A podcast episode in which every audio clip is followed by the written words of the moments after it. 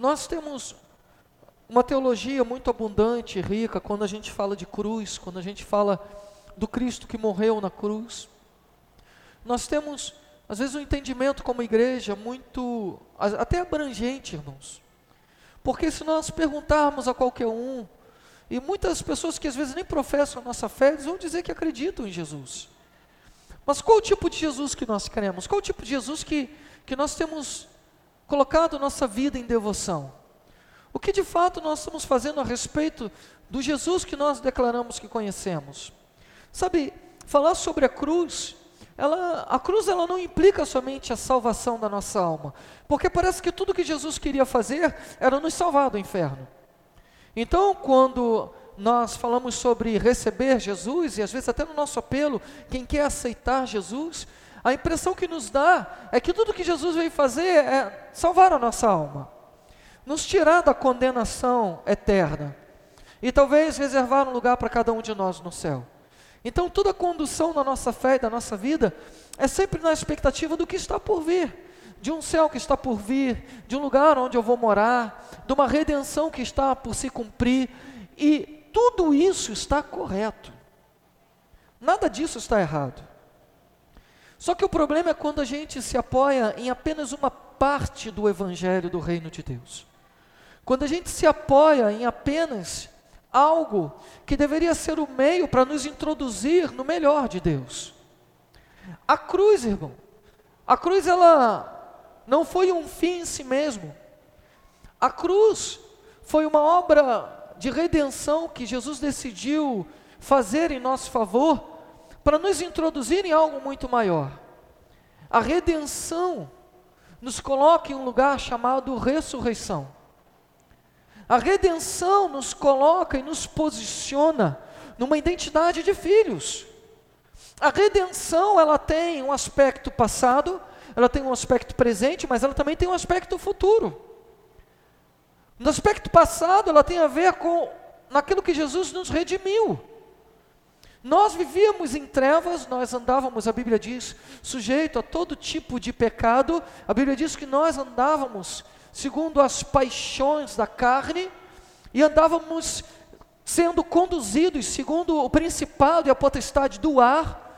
A Bíblia fala que nós éramos cegos. A Bíblia fala que o Deus desse século cegou o entendimento dos incrédulos. E nisso ele dá uma sensação que nós estávamos dormindo nos braços do maligno, sendo ninados. Nós não tínhamos a percepção da realidade da eternidade. Então, tudo que nós acreditávamos era que deveríamos viver a vida nessa terra segundo aquilo que nós achávamos que poderíamos conduzir a nossa vida. Mas ninguém é livre, porque estávamos sujeitos a Bíblia fala, o império das trevas. Nós éramos dominados pela cultura do mundo, por uma cultura dominada por um padrão diabólico. Então nós estávamos escravos na mente, nas emoções, e conduzíamos as nossas vidas segundo a cultura do mundo, a cultura da época. O que alguns estudiosos chamam de zagaste, o espírito da época. Por isso você vai ver que uma cultura, ela se estabelece muitas das vezes pela maioria. E alguns ainda dizem que a voz do povo é a voz de, mas não sei que Deus. Talvez o Deus desse século. Onde muitos acabam assumindo uma posição sem uma reflexão honesta. Porque muitas das vezes a reflexão vai começar a confrontar até o nosso estilo de fé e o nosso tipo de vida. E reconhecer muitas das vezes que a vida que vivemos não está ainda no nível de plenitude e de realização do projeto de Deus que é eterno para nós, talvez isso nos coloque numa crise que muitos de nós não vamos querer ter. Então aí nós olhamos o que? Para talvez para aquelas pílulas que vão apenas amenizar os sintomas. E aí os sintomas para serem amenizados, nós e muitos vão agora nessa semana que se segue buscar uma alegria que dura quatro dias, uma alegria que Muitos vão fazer o que querem, porque acham que a liberdade é fazer o que quer. Então vão para o carnaval e, e vão conduzir a sua vida, e na verdade vão ser escravos da concupiscência, escravos das inclinações, daquilo que ofende a Deus. Isso não é liberdade, irmão. A verdadeira liberdade está em se fazer aquilo que nós não temos a, a inclinação, aquilo que na verdade o pecado não nos sujeita. A verdadeira liberdade é ter coragem de se posicionar para andar naquilo que agrada a Deus. Isso é ser livre. Porque no fim dos quatro dias, eles vão chegar naquilo que eles chamam de quarta-feira de cinzas. Porque, mesmo muitas pessoas no meio da multidão se sentem sozinhas. Muitas pessoas no meio da multidão precisam usar das drogas, do sexo, dos relacionamentos de verão que não duram uma noite, mas para tentar encontrar alegria, prazer e satisfação naquilo que é extremamente passageiro. E aí, a Bíblia fala que o pecado, às vezes, ele é como mel na boca, mas no seu estômago ele é como fel. Depois desses dias, o que, que resta? Por isso, muitas pessoas às vezes experimentam algo em Deus e, e confundem isso com um tipo de evangelho, que é o evangelho da sensação e do prazer. E quando encontram isso, acham que isso é suficiente. Não, irmão. O Evangelho é um chamado muito maior. O Evangelho é um chamado que se inicia na cruz, mas nos direciona a um lugar de propósito chamado ressurreição. Então, não se sustenta uma vida cristã apenas num, em parte, em viver parte de um evangelho de salvação. O evangelho de salvação foi pregado quando Cristo vem, ele é o cumprimento de toda a palavra profética do Antigo Testamento. Mas depois o que eles pregam é o, é o evangelho do reino de Deus. Amém? Eu não estou dizendo e tentando tirar o lugar de importância da salvação. A salvação é tão importante que sem ela você não entraria no lugar de ressurreição.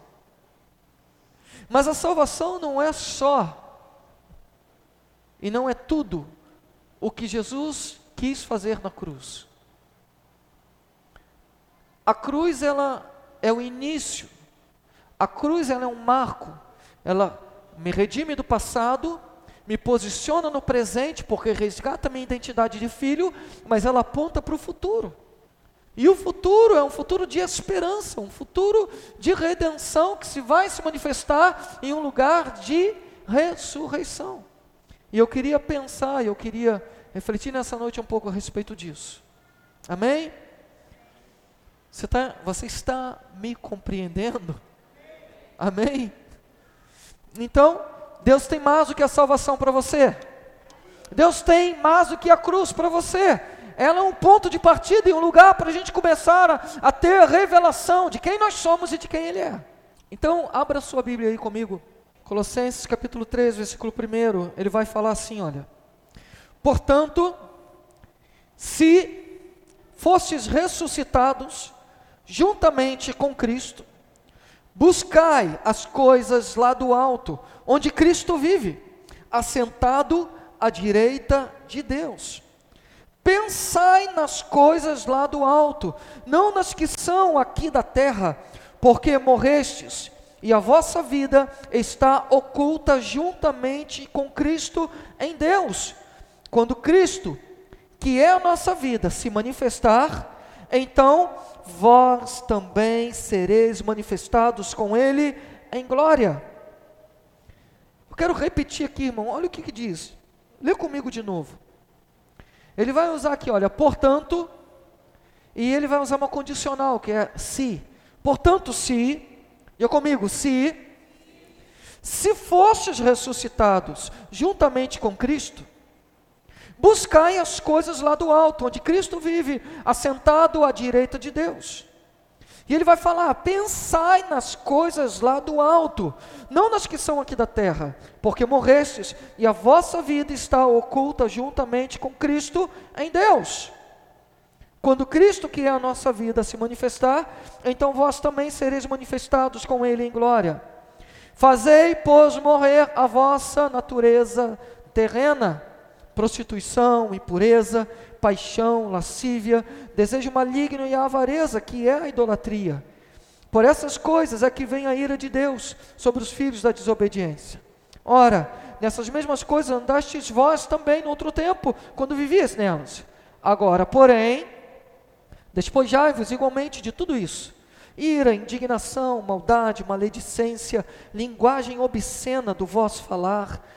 Não mintais uns aos outros, uma vez que vos despistes do velho homem com os seus feitos, e vos revestistes do novo homem que se refaz para o pleno conhecimento, segundo, diga comigo, segundo a imagem daquele que o criou. Eu vou repetir. E vos revestistes do novo homem, que se refaz para o pleno conhecimento, segundo a imagem daquele que o criou, no qual não pode haver nem grego, nem judeu, circuncisão, nem circuncisão, bárbaro, cito, escravo, livre, porém Cristo é tudo em todos. Amém? Irmãos, o apóstolo Paulo escreve para a igreja em Colossenses. Havia uma doutrina que estava tentando se infiltrar na igreja, que tentava afirmar que Jesus ele era apenas alguém, um ser espiritual. Uma doutrina que chamada gnosticismo, que ela prezava apenas por aquilo que era místico, subjetivo e espiritual. Negava a essência física e material de Jesus como homem. O apóstolo Paulo ele começa a combater a doutrina na igreja e ele começa a afirmar e reafirmar quem Jesus era. Ele começa a afirmar a deidade de Deus, ele começa a afirmar a essência de Cristo como sendo o próprio Deus manifestado em carne para o cumprimento de um propósito. Agora, isso parece que às vezes não tem muito a, a, fazer referência a nós. Irmãos, talvez isso não esteja tão atual em nosso meio quanto nesse tempo. Uma perspectiva, às vezes, gnóstica de Jesus, nos coloca na dimensão de uma fé meramente subjetiva, onde parece que tudo que a gente precisa ter na igreja é uma boa sensação é se sentir bem, é ir para casa depois de um culto muito animado, para que a gente tenha força para voltar no outro domingo. Sabe, talvez a nossa perspectiva de fé seja fincada apenas na salvação. O que eu preciso é apenas ser salvo do inferno. O que eu preciso é apenas garantir um lugar no céu. O que eu preciso é apenas conduzir a minha vida numa fé que é uma experiência sensitiva. Não, mas o que o apóstolo Paulo ele está combatendo é: nós precisamos entrar em um lugar de manifestação real desse evangelho que precisa nos conduzir a uma prática de vida cristã, a uma vida que se manifesta de maneira prática na terra. Há uma fé que não se apoia em apenas algo subjetivo, mas que é algo diretamente objetivo, que vai manifestar a realidade de quem Cristo é. Mas quando eu coloco minha fé apenas na esperança de uma cruz que me salvou, o que me resta do futuro? O que me resta daquilo que Jesus me chamou e pelo qual ele morreu? Se você olhar o livro de Colossenses, a primeira coisa que o apóstolo Paulo vai fazer é afirmar quem Jesus é e o que ele fez, para que a cruz fosse uma realidade, mas que a cruz também fosse uma ponte para nos levar a um estilo de vida. Então o evangelho da ressurreição, ele nos conduz a um estilo de vida. Agora, será que o meu estilo de vida cristão, meu estilo de fé, ele faz jus àquilo que Jesus fez e faz jus à esperança pelo qual ele morreu? Então, olha só o que o apóstolo Paulo, isso é lindo, irmão, esse texto é lindo. Ele diz lá, em Colossenses capítulo 1, no versículo 13, ele vai falar: ele nos libertou do império das trevas e nos transportou para o reino do Filho do seu amor. Na cruz, Jesus fez isso. A cruz foi esse, esse limiar, a cruz foi aquilo que Jesus fez para que nos arrancasse do domínio das trevas e nos fizesse, nos fizesse livre mas nos transportasse para um reino, o reino do Filho do seu amor. Ele fala, no qual temos a redenção, a remissão dos pecados. O que ele está falando? A realidade passada é: o Senhor já nos salvou. Eu não tenho que esperar a morte para ser salvo. A salvação é uma realidade passada por causa da remissão, mas uma realidade presente. Por aquilo que Ele fez, pela condição pelo qual eu vivo. Então ouça uma coisa: a primeira coisa que eu quero te falar, não ande, não viva a sua vida cristã apenas para fugir do inferno, não tenha medo. Não tenha medo, não cumpra um ritual, porque às vezes a perspectiva é: eu não quero desagradar a Deus, porque às vezes a visão de muitos é um Deus que está lá, esperando só você errar, vacilar para Ele te castigar. Um Deus que está pronto para punir as pessoas. Um Deus que, se você não cumprir os preceitos da religião, Ele vai matar você. Então eu preciso cumprir os preceitos da religião para aplacar a fúria de um Deus, senão Ele vai me mandar para o inferno. Talvez isso não seja uma declaração aberta, mas muitas das vezes isso está omitido dentro do nosso estilo e padrão de vida. Sabe por quê? Porque tem muita gente, às vezes, que deixa de comungar com a igreja, deixa de se relacionar com o corpo. Muita gente que às vezes só faz isso também para se sentir bem. Quantas pessoas falam, quando eu não vou ao culto, eu, às vezes parece que está faltando alguma coisa, eu não me sinto tão bem. Sabe o que está faltando, irmão? Está faltando um propósito existencial. Porque eu não preciso mais ir à igreja. Irmão, olha, ninguém precisa ir à igreja. Não venha mais à igreja, por favor. Passe a ser igreja, que tudo muda. Se nós vivermos de visita, nós nunca seremos aqueles que estão construindo alguma coisa relevante para esse tempo. Mas se nós assumirmos quem nós somos na realidade daquilo que Jesus, quando morreu, fez. Irmão, ele, é, é, você tem noção? A Bíblia fala que nós éramos escravos. Nós não precisamos andar mais como escravos. Nós não temos que viver a vida inteira com medo do inferno, com medo do diabo. Nós, temos, nós não podemos mais isso, irmãos. Nós não podemos perder o nosso tempo, desgastar a nossa fé apenas uma perspectiva passada, por aquilo que as nossas obras não vão construir. Não foi o que você fez que fez com que Ele te salvasse, mas foi com a decisão que Ele teve de morrer por você e por mim, para nos resgatar. Para quê? Para nos introduzir em um novo estilo de vida, que é a vida do reino de Deus. Então eu não preciso mais ficar toda hora tentando cumprir um ritual para aplacar a ira de Deus. Não, irmão. O que causava a ira de Deus era o pecado. Mas a Bíblia diz que nós o quê? Fomos feitos livres, transportados para o reino do Filho do seu amor. Então eu quero te dar uma boa notícia: não há mais acusação contra os eleitos de Deus. Não há.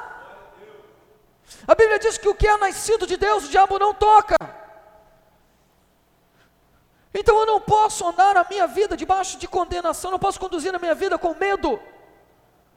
Por quê? Porque eu fui reposicionado através da cruz. Mas agora que eu fui reposicionado, eu não posso também viver a vida presente, achando que o que me garante o céu, o que me garante, é apenas um cumprimento ritualístico de uma fé subjetiva, mística. Não, irmão. A Bíblia ela tem muitas, muitos, muitos textos que são práticos, são claros. E se eu ler para você aqui, você vai perceber que você não precisa de ninguém nem para te ensinar. Porque o que é, é, e o que não é, não é. Não tem como a gente ficar, sabe, tentando dar interpretação ao que já está interpretado. Pecado é pecado, e ponto. Amém? Então, a Bíblia é muito clara em alguns aspectos. Mas o que o apóstolo Paulo está agora combatendo, deixando claro, é quem Cristo é. Quem Cristo é, irmão? Cristo não é alguém histórico, Cristo não é alguém que simplesmente morreu dois mil anos atrás só para te dar salvação porque ele era bonzinho. Não! Olha o que a Bíblia diz. Este é a imagem do Deus invisível, o primogênito de toda a criação, pois nele foram criados todas as coisas, nos céus e sobre a terra, as visíveis e as invisíveis, sejam tronos, sejam soberanias, quer principados, quer potestades, tudo foi criado por meio dele e para ele.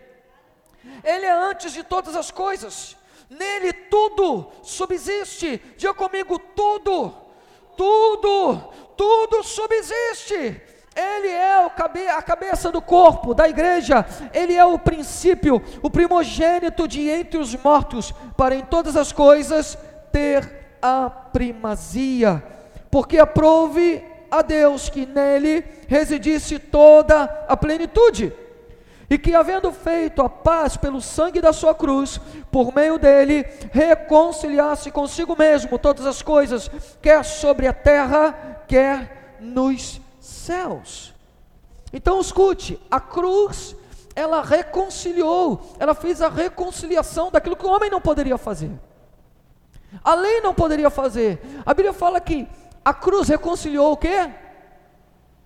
Céu e terra reconciliou todas as coisas, no céu e na terra.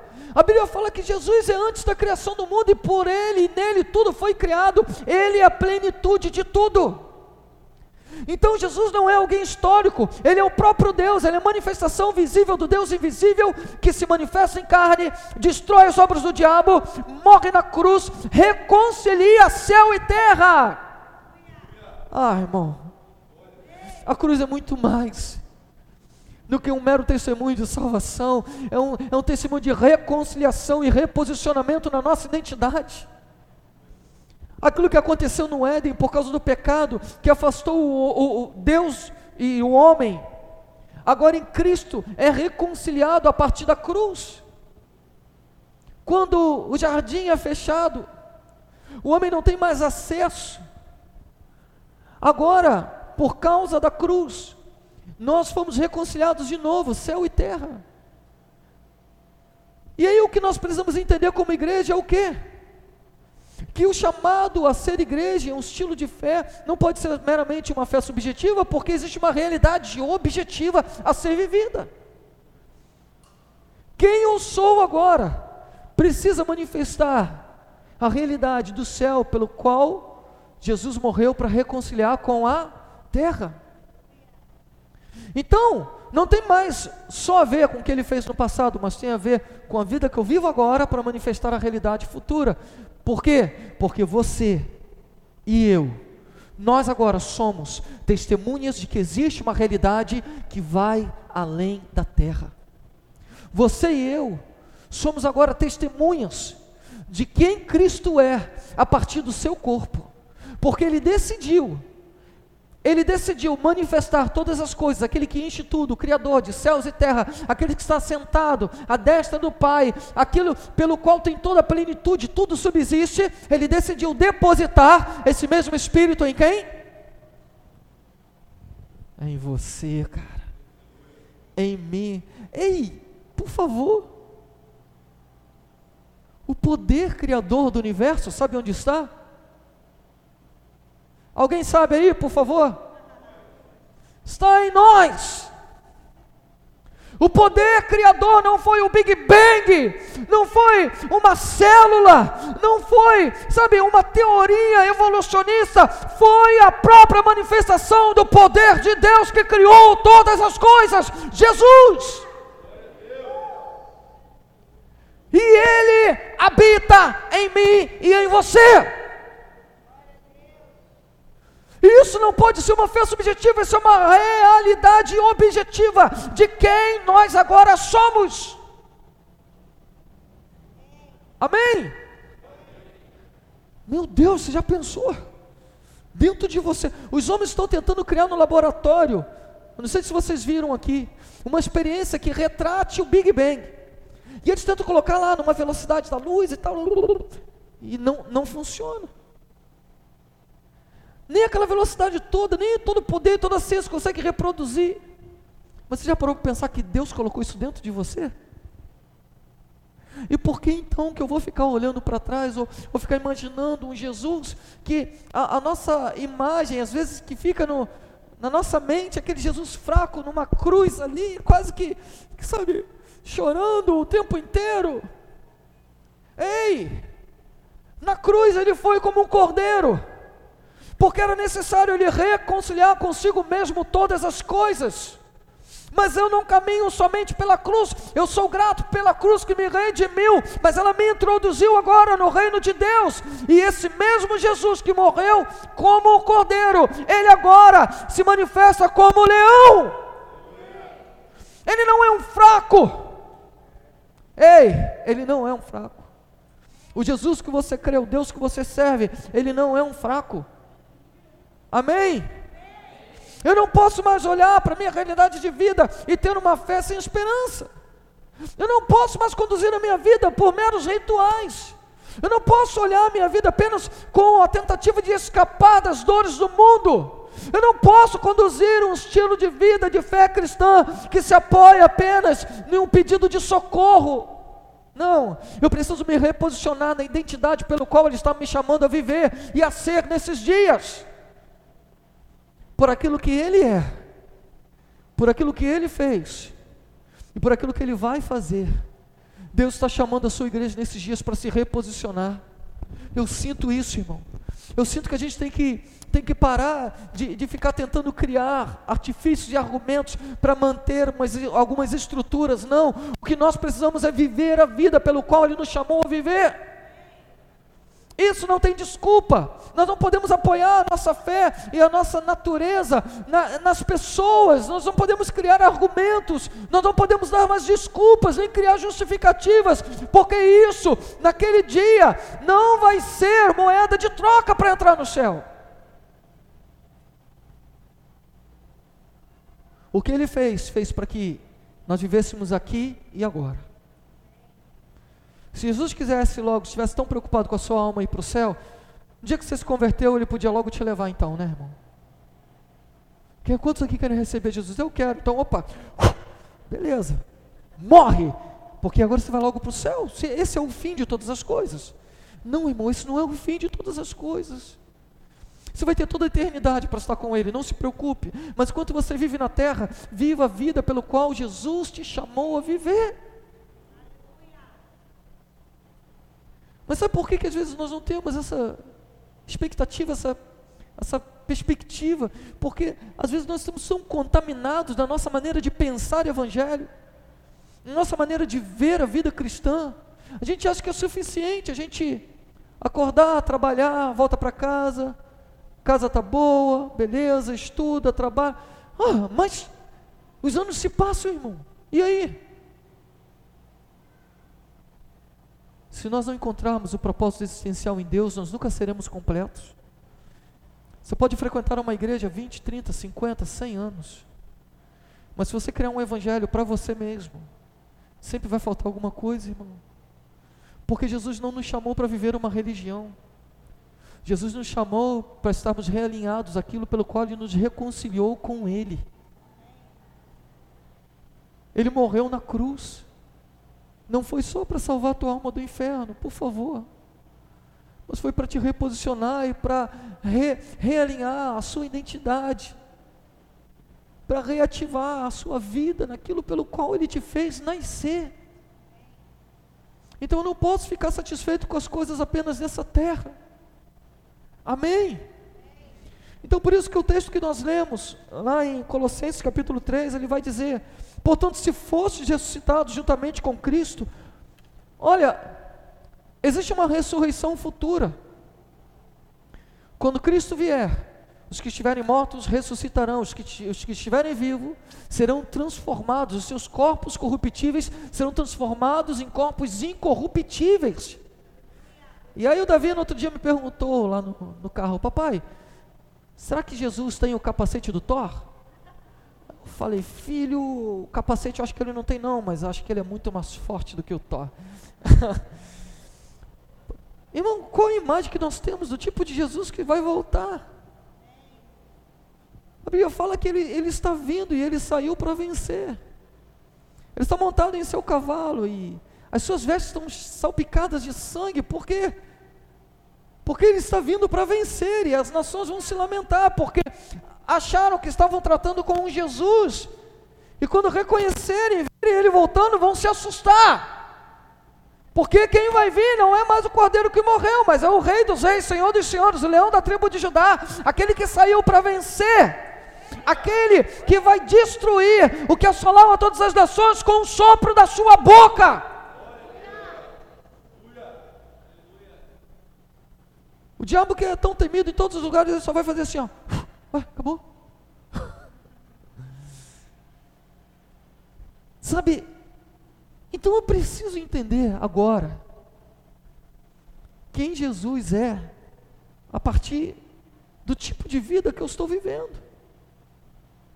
Será que o estilo da minha vida condiz com o Jesus que eu digo que creio? Porque o que eu manifesto é a realidade do que eu creio, não o contrário. Eu não, eu vejo pessoas às vezes que dizem que estão desencorajadas, irmãos. Nós deveríamos estar mais encorajados a cada dia que passa. Amém? Aleluia! Se nós conhecemos a Cristo, nós precisamos fazer o seguinte, ei, vou arregaçar as mangas e aí Pode vir o próximo. Yeah! Hã? Nós não somos os que retrocedem, irmãos. Nós somos os que avançam, porque nós não vamos à nossa força. Amém? Então, quando nós lemos aqui em Colossenses, ele vai dizer: se fostes ressuscitados, porque ele vai falar sobre ressurreição agora. E ele vai explicar isso lá no versículo 3: porque morreste e a vossa vida está oculta juntamente com Cristo em Deus. Então deixa eu te dar uma notícia. Enquanto você estiver tentando ressuscitar a tua velha vida, você não vai viver a nova vida de Deus para você. Porque Jesus está falando, a Bíblia está dizendo que nós, o quê? Morremos. Nós morremos. O dia que você recebe Jesus, a gente celebra, né? Falamos assim: olha, Recebi Jesus, agora, agora que eu vou viver. Não, agora você morreu. Você está morto, irmão. Porque se você continua vivendo o mesmo estilo que você vivia antes, é porque você não morreu. Por isso ele diz: se fostes ressuscitado, porque só pode ser ressuscitado quem? Morreu. Por isso tem muito crente vivo que não experimenta o evangelho da ressurreição e do reino de Deus. Por quê? Porque quer continuar vivo mantendo um estilo de vida que não condiz com a realidade de, de quem Cristo é. Por isso eu preciso entender que o chamado do Evangelho, o primeiro chamado que a cruz vai propor para mim é o que? Morte. A Bíblia fala: tome a sua cruz, negue-se a si mesmo. É um chamado à morte. Irmãos, e que morte é essa? Não se preocupe, não é você morrer definitivamente na acepção da palavra. Preste atenção comigo o que ele vai dizer. Ele vai começar a recomendar algo aqui. No versículo 2, ah, eu quero ler de novo, o primeiro e o 2, ele diz assim: Portanto, se foste ressuscitado juntamente com Cristo, fazer o que? Buscai, buscai as coisas lá do alto, onde Cristo vive, assentado à direita de Deus. Pensai nas coisas lá do alto, não nas que são aqui da terra. Irmão, ele está falando que quem tem que buscar? Eu e você. Então deixa eu te explicar uma coisa. Esse evangelho subjetivo, onde acha que Cristo vai fazer tudo por você e você não precisa dispor de nenhum esforço, não existe. Esse evangelho subjetivo, onde a gente apenas tira os, as imagens de dentro de um templo, mas continua buscando intercessores intermediários para nos levar diante de Deus. É um tipo de evangelho que está sempre na dependência de que alguém faça alguma coisa por nós. Mas ele fala: ei, vocês precisam buscar. Buscar o quê? Busque as coisas lá do alto, não nas que são daqui da terra. O que, que ele está falando? Ei, pense nas coisas da onde? Do alto. O que ele está falando? Comece a doutrinar a tua mente. Comece a romper com os vínculos da mente com a terra e comece a colocar a tua mente para começar a pensar como o céu pensa. Ei, o céu pensa? Agora deixa eu te fazer uma pergunta: o que, você acha que o céu está fazendo? Ah, deve ter um monte de anjinho tocando harpa, tudo lá adorando, falando santo, santo, santo. Hã? Qual a imagem que você tem do céu? Ah, lá no céu está todo mundo sem fazer nada, só de boa lá, cantando e adorando. Hã? Irmão, em Apocalipse, vai dizer que existe um lugar que eu chamo de centro de operações especiais é a sala do trono, onde o Senhor está sentado e existe um livro com os selos, onde está ali todo, toda a estratégia dos últimos dias. Os céus estão preparando uma ação estratégica para esses dias que precisa ser agora realizada a partir da sua igreja, que é o corpo. Mas nós só vamos estar conectados com aquilo que o céu está fazendo se nós começarmos a conectar os nossos pensamentos, o nosso padrão de vida com o céu. Por isso ele diz: pense nas coisas do alto, não fique ocupando a sua vida com as coisas da terra. A tua mente, se a tua mente estiver focada apenas em construir coisas nessa terra, você não vai viver o propósito daquilo pelo qual o céu te redimiu. Então entenda: a salvação não foi para te dar uma boa vida, para você construir uma boa vida aqui nessa terra. Não.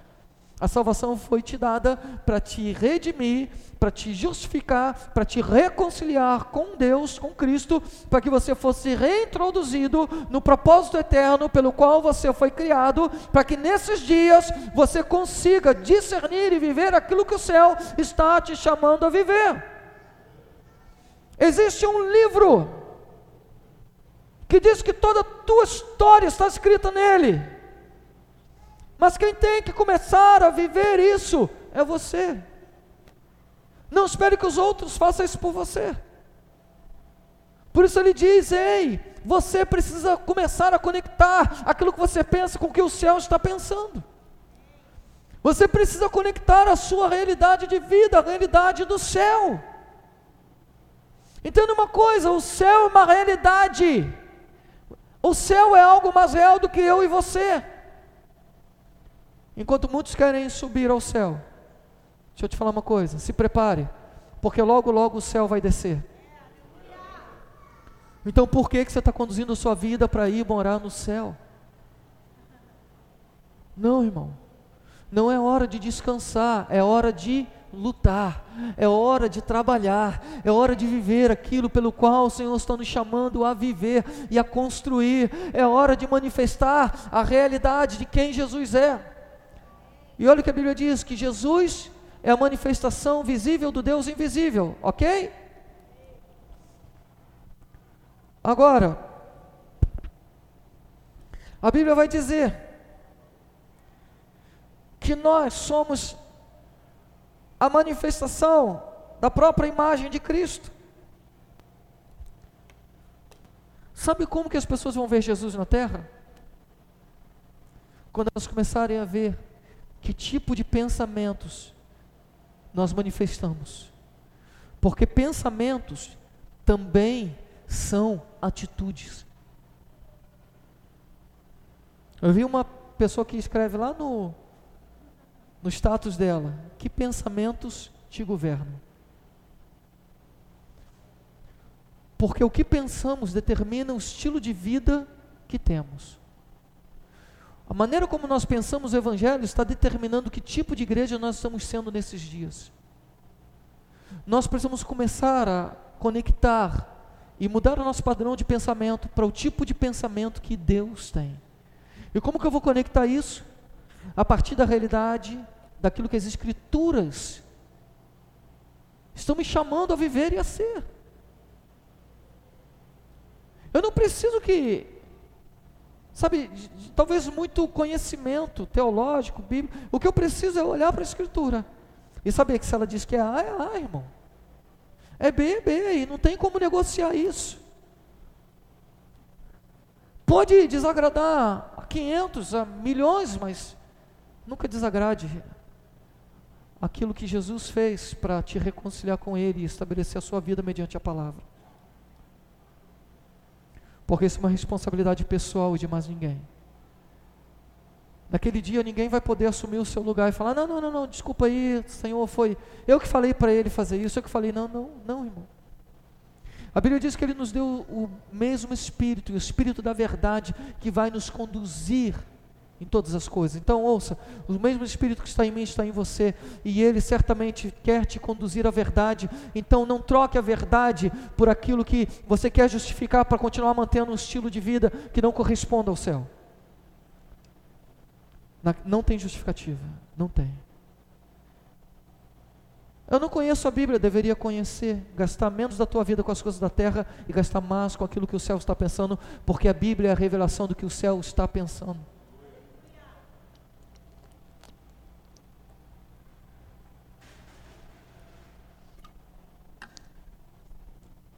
Então,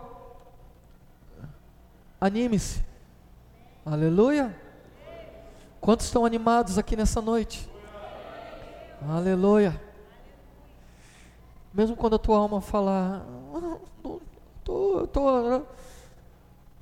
o salmista falava, ah, porque estás abatido, ó minha alma, espere em Deus. O conflito entre a alma e a fé muitas das vezes acontece, mas ele sabia em quem ele devia crer. Não creia no que você sente, não creia no que a tua alma está tentando te empurrar para o buraco. Creia no que a palavra diz, creia no que o céu fez para te conduzir a esse lugar de redenção. Se aproprie da sua filiação, se aproprie do plano eterno de Deus que está te colocando nesse tempo, no meio de uma história, para que você seja parte do que ele está fazendo. Então, quando a tua alma tentar usurpar você, quando o medo vier, quando a, a, a, as crises de fé acontecerem, ei, diga para a sua alma: espere em Deus. Você não é uma alma, sua fé não é uma fé almática subjetiva, você não é um gnóstico, você é um homem, uma mulher do reino de Deus. Aleluia. Então, o apóstolo Paulo ele estava combatendo esse estilo de fé. Porque quando você acha que a fé depende só de uma sensação externa, quando você acha que uma fé tem a ver apenas com algo muito espiritual, é como se eu não tivesse capacidade de chegar lá. Ah, mas Jesus era Jesus. Não, Jesus foi homem, 100% homem. A Bíblia diz sujeito a todas paixões da carne, sujeito a todas as fraquezas, semelhante a mim e você. Por isso ele pôde tomar o meu lugar e o seu lugar para nos justificar, irmão. Então toda a nossa justificativa já não vale mais nada porque ele já nos justificou. Ah. O que eu preciso fazer agora é começar a reposicionar minha vida. O que eu preciso fazer agora, irmão? Ele diz: Pensai nas coisas lá do alto, não nas que são aqui da terra. Porque morreste, a vossa vida está oculta juntamente com Cristo em Deus. E a esperança, olha, quando Cristo, que é a nossa vida, se manifestar, então vós também sereis o quê? Manifestados com Ele em glória. O que, que ele está falando? Cristo é a nossa vida. Ei, Cristo é a nossa vida, amém? E o que ele está falando? Você tem uma vida agora. Antes você estava morto, mas agora você vive, e Cristo é a nossa vida.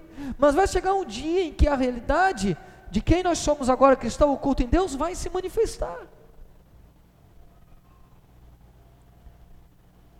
O que nós estamos, irmãos, preparando para esse dia? O que nós estamos construindo para esses dias?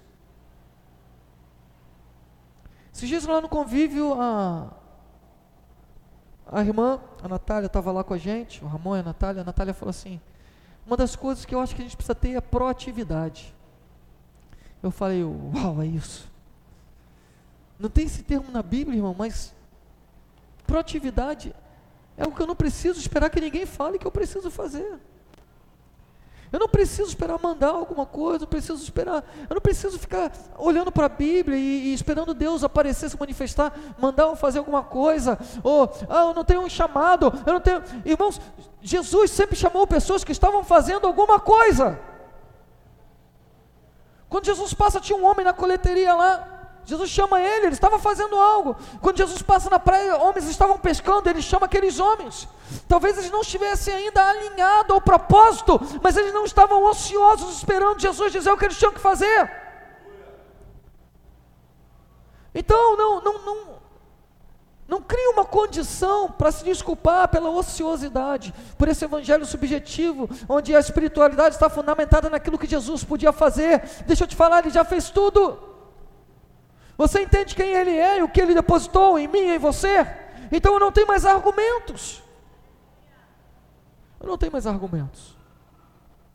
Eu preciso começar a compartilhar. Irmão, deixa eu te falar, por favor. A Bíblia fala sobre a parábola daqueles que pegaram os talentos e esconderam. Um saiu e conseguiu produzir muito mais do que aquilo que ele tinha dado, tinha recebido. Mas um, por medo, escondeu, e quando o Senhor veio, até o que ele tinha lhe foi tirado. O Evangelho não é algo que foi nos dado para ficar guardado e escondido dentro da nossa casa, com medo do mundo violento. Ah, o mundo é muito mal. Então eu quero o Evangelho para guardar minha casa, minha família.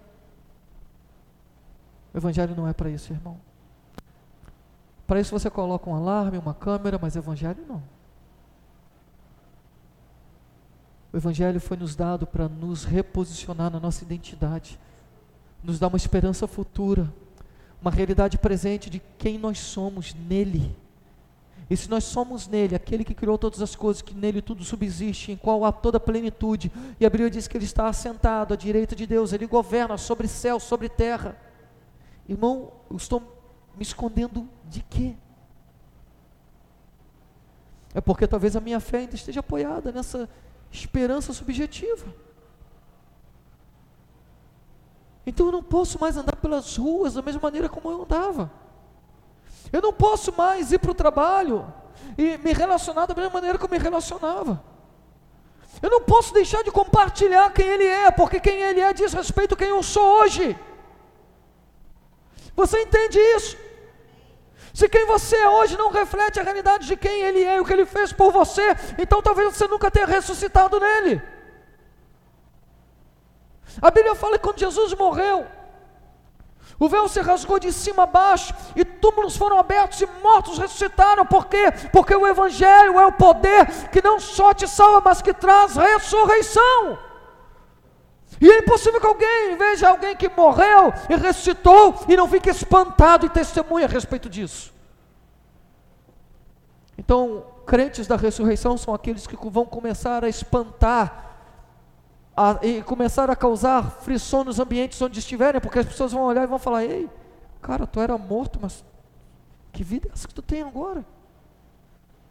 Tem uma coisa diferente em você.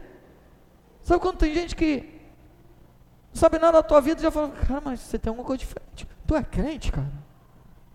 Você falou: Opa, é agora. Esses dias eu estava com uma pessoa num ambiente talvez improvável de compartilhar o evangelho. E aí eu tinha ido naquele ambiente com a camisa, né? Teu é o reino, o poder e a glória. Aqui, uma camisa que nós fizemos aqui na Basileia uma vez. Ele olhou para a camisa e falou assim: Cara, camisa legal. Eu falei: Legal, boa. foi a dica, foi a deixa. E eu vou tentar já levá-lo para o convívio lá na terça-feira. Por quê, irmão? Talvez a gente não precise mais de camisa. Eu falar, mas eu sempre vi alguma coisa diferente em você. Você, porque você não é mais um defunto andando por aí. Como é que é o nome daquela série? Hã? Walking Dead, é isso?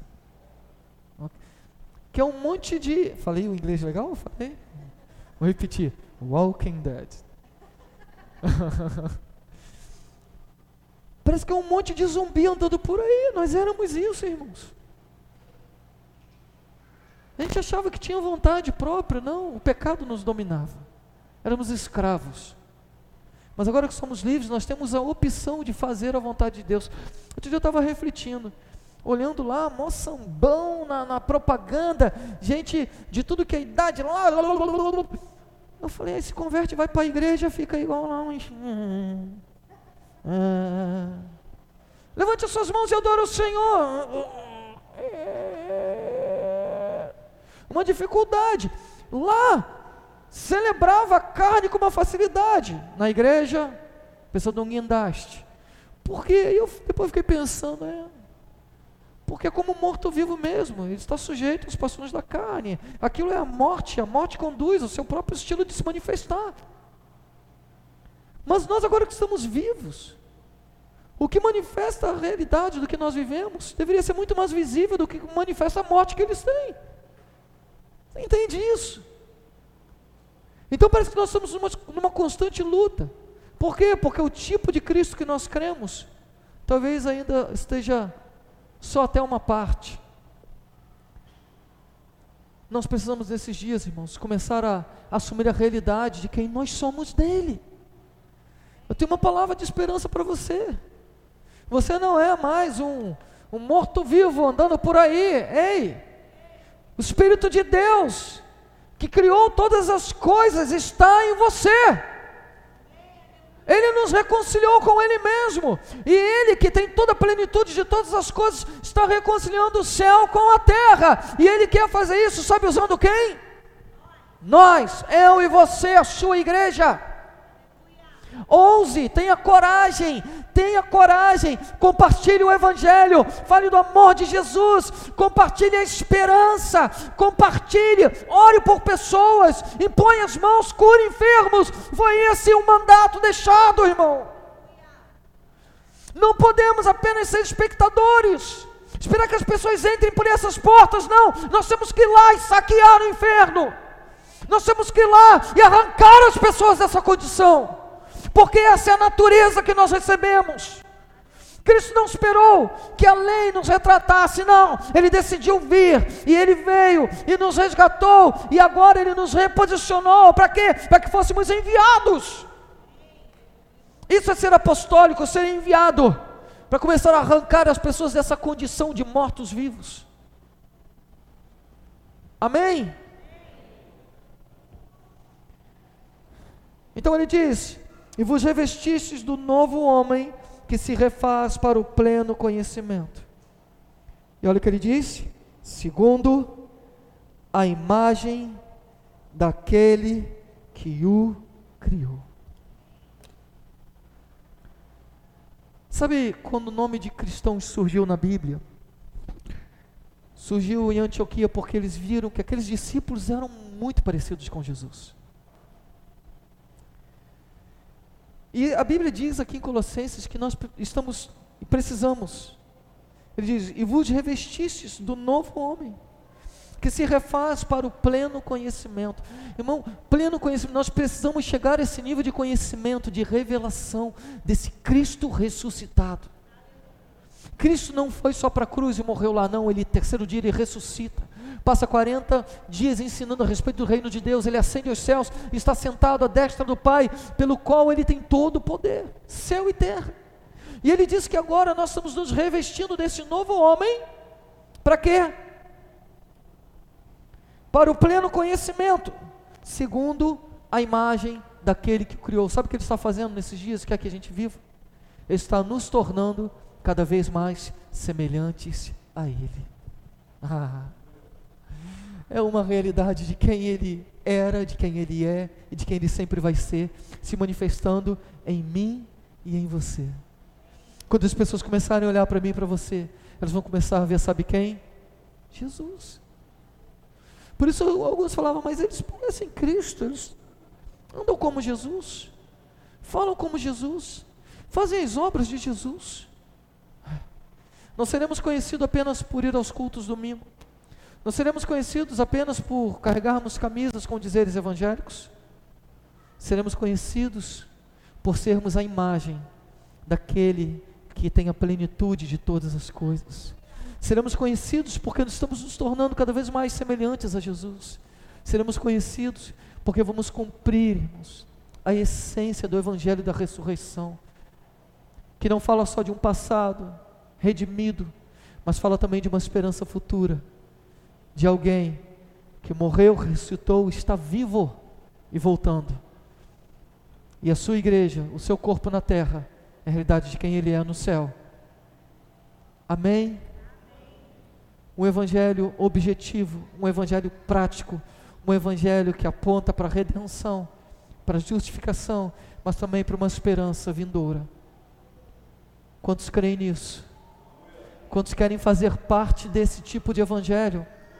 Quantos estão disponíveis para dar um passo além da cruz, além da salvação e serem crentes da, re, da ressurreição? Quantos realmente morreram em Cristo e foram ressuscitados nele? Tem uma nova natureza. Amém? Eu quero orar com você. Você pode ficar de pé, irmão?